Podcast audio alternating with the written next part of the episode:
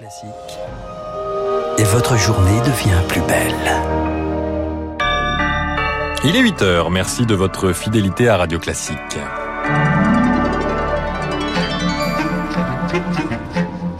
8h, 9h, la matinale de Radio Classique avec Augustin Lefebvre. 7000 personnes ont passé la nuit dans des centres d'hébergement. Le Var en proie aux incendies, des milliers d'hectares partis en fumée et des pompiers qui luttent pour la deuxième nuit consécutive. Face au variant Delta, mieux vaut Moderna que Pfizer. Le premier vaccin est plus efficace pour empêcher la transmission du Covid. Un constat qui inquiète les scientifiques. Et puis nous irons à Cabourg en fin de journal, une journée à la plage pour des milliers de jeunes franciliens grâce au secours populaire. Radio classique.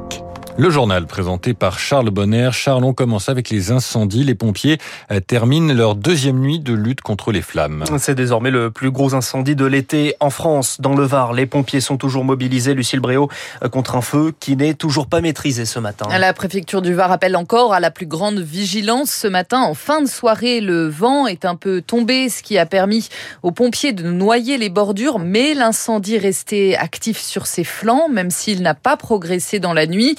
Thierry Bongiorno, le maire de Gonfaron, d'où sont parties les flammes, reste très prudent ce matin. La nuit a été beaucoup plus calme que la nuit précédente où euh, bon, il y avait l'évolution euh, rapide et désastreuse de l'incendie euh, qui traversait nos, toutes les communes. Hein. À l'heure actuelle, il est peut-être à la limite contenu, mais pas maîtrisé ni fixé. il suffit qu'il y ait un changement de conditions météorologiques pour que ça bascule très vite. Depuis lundi, le feu a parcouru plus de 7000 hectares en brûlant 4000. Plus de 1100 soldats du feu sont toujours mobilisés. Les Canadaires ont repris les largages à 7 heures. Il y a une heure, 7000 personnes attendent toujours, elles, de pouvoir rejoindre leur maison ou leur lieu de vacances. 15 centres d'accueil ont été ouverts pour les accueillir. De nombreux axes de circulation restent par ailleurs fermés ce matin. Merci Lucille Bréau. Et vous l'aurez compris, des paysages de désolation, des dégâts sur la flore et la faune. La réserve naturelle des morts est à moitié dévastée. Elle abrite pourtant plus de 240 espèces protégées, dont les tortues d'Hermann, une espèce en voie d'extinction. Marie-Claude Serra est la conservatrice de la réserve.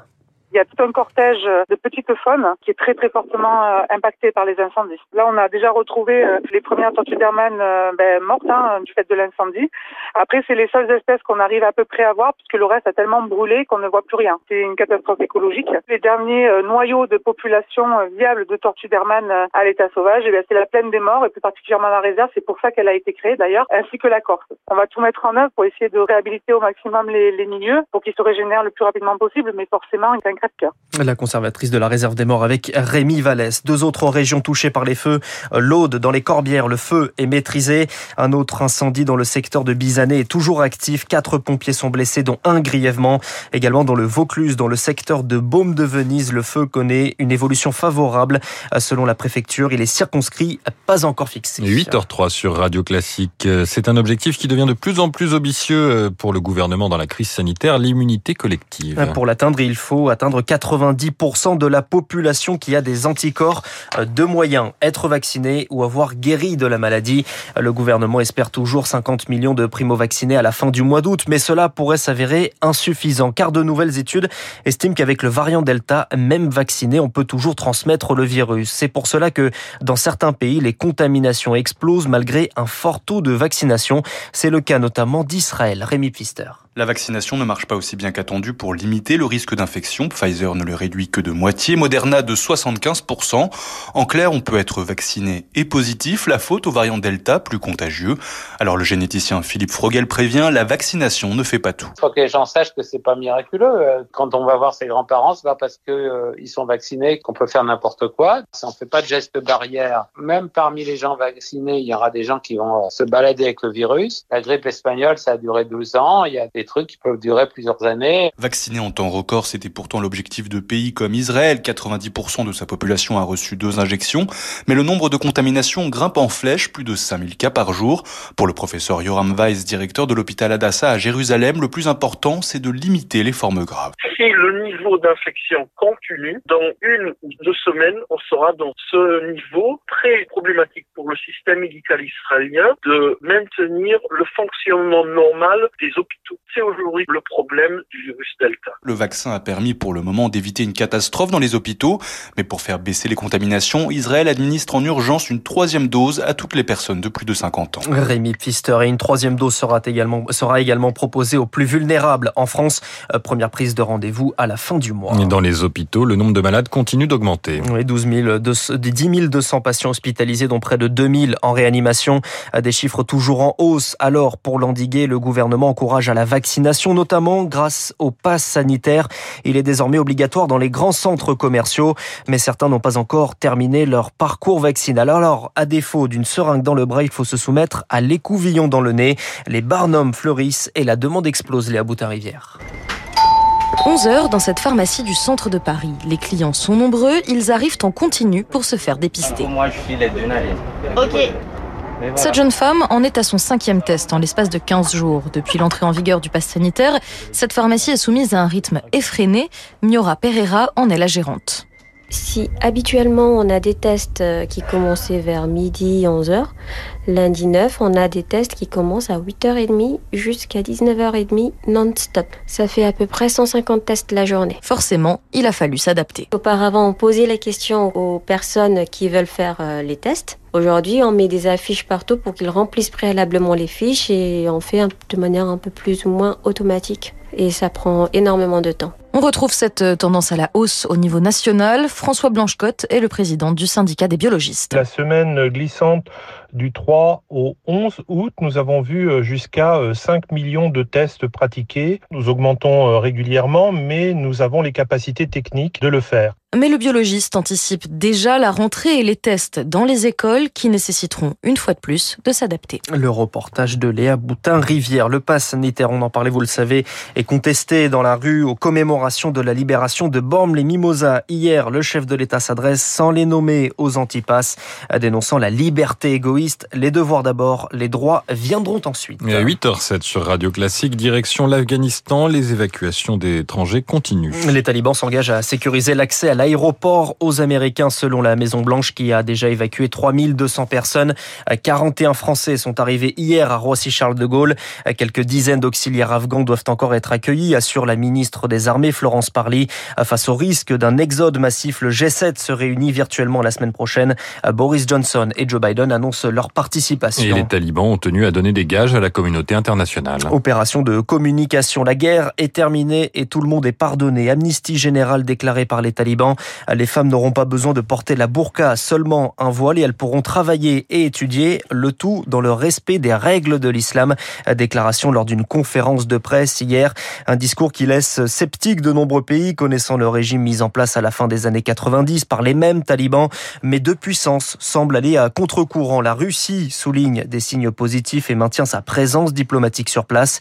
Et la Chine qui partage une frontière avec l'Afghanistan et qui souhaite des relations amicales, une attitude pragmatique de ces deux pays pour Jean-Vincent Brisset, chercheur à l'IRIS et spécialiste en relations internationales. Pour les Chinois, les intérêts euh, dans la zone sont multiples. Se protéger contre comportements terroristes et islamistes, contre euh, l'arrivée d'opium, et puis euh, cette possibilité envisagée de participer à une reconstruction de l'Afghanistan dans lequel elle pourrait être maître d'œuvre. Et la Russie cherche à avoir des rapports normaux avec tout le monde. Les talibans étant des trublions potentiels, ils préfèrent ne pas les énerver à ce niveau-là. Mais il faut bien voir que cette volonté d'avoir des rapports normaux, c'est pas simplement la Russie et la Chine. Les accords de Doha visaient à avoir des rapports normaux avec des talibans. Les Américains pensaient bien à l'époque qu'ils prendraient un jour le pouvoir. Jean-Vincent Brisset avec Victorien Villaume. En Haïti, les autorités dévoilent un nouveau bilan après le séisme qui a touché le pays ce week-end. Un bilan toujours partiel, 1941 hein. morts, près de 10 000 blessés.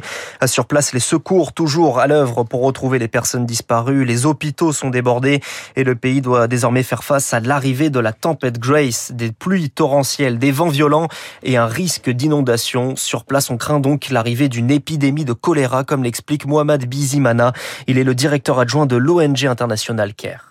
Beaucoup de gens sont blessés avec les établissements sanitaires qui sont déjà surpopulés. Beaucoup de maisons ont été sévèrement endommagées. Ces maisons continuent à être habitées. Donc, s'il y a une tempête euh, avec des vents très forts et des pluies euh, lourdes, hein, ça risque d'effondrer ces maisons qui sont sévèrement endommagées. La population est paniquée. Cela a créé des conditions d'une certaine euh, promiscuité qui est en train de s'installer. Le témoignage de Mohamed Bizimana, directeur adjoint de l'ONG CARE en Haïti. En Côte d'Ivoire, l'Organisation mondiale de la santé fait état d'un nouveau cas suspect d'Ebola. Un cas confirmé avait déjà été détecté ce week-end dans le pays. Une parenthèse aujourd'hui pour des milliers de petits franciliens défavorisés. Oui, c'est la journée des oubliés des vacances, une initiative du secours populaire, car en France, un enfant sur trois ne part pas en vacances. Alors aujourd'hui, c'est direction Cabourg, en Normandie, pour ces enfants âgés entre 6 et 12 ans. Et je crois qu'au programme, il y a des châteaux de sable. Le reportage d'Elodie Wilfried. Nager dans la mer, fouler le sable, c'est le programme de Aaron aujourd'hui.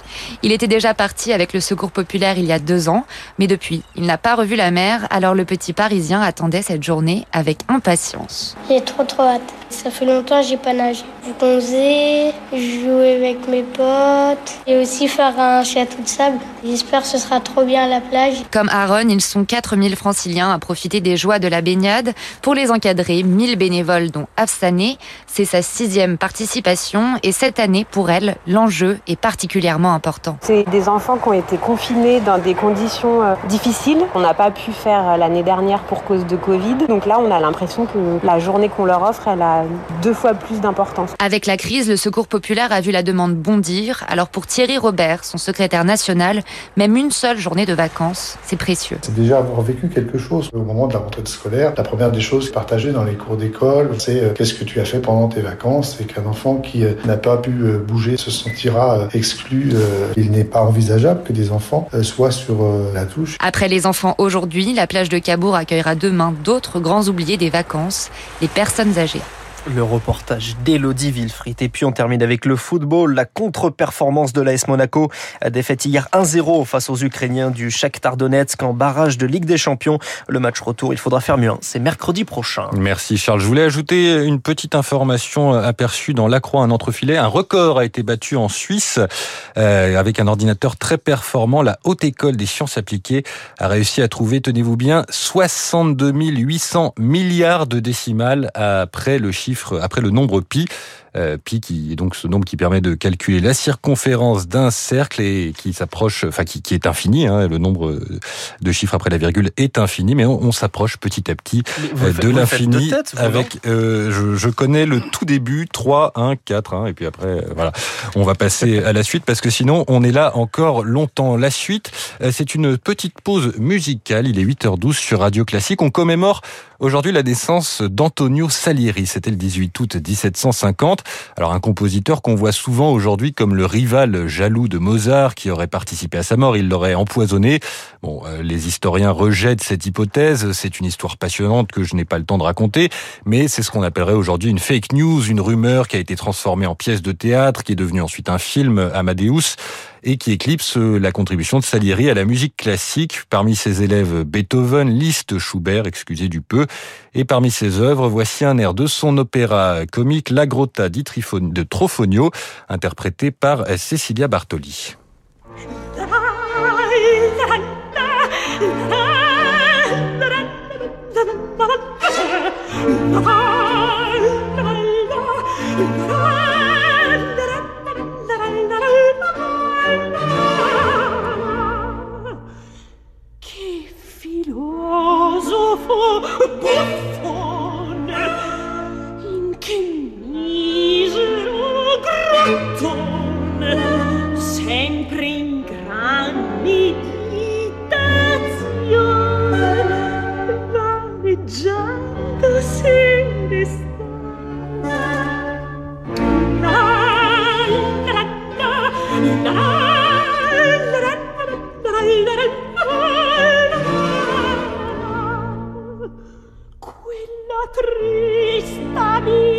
Mais la musique d'Antonio Salieri, né il y a 271 ans, chantée euh, par Cecilia Bartoli, la mezzo-soprano, a fait partie de ces artistes qui ont contribué à la redécouverte du compositeur ces dernières années. Il est 8h14 sur Radio Classique. Tout de suite, l'édito politique et l'invité de la matinale.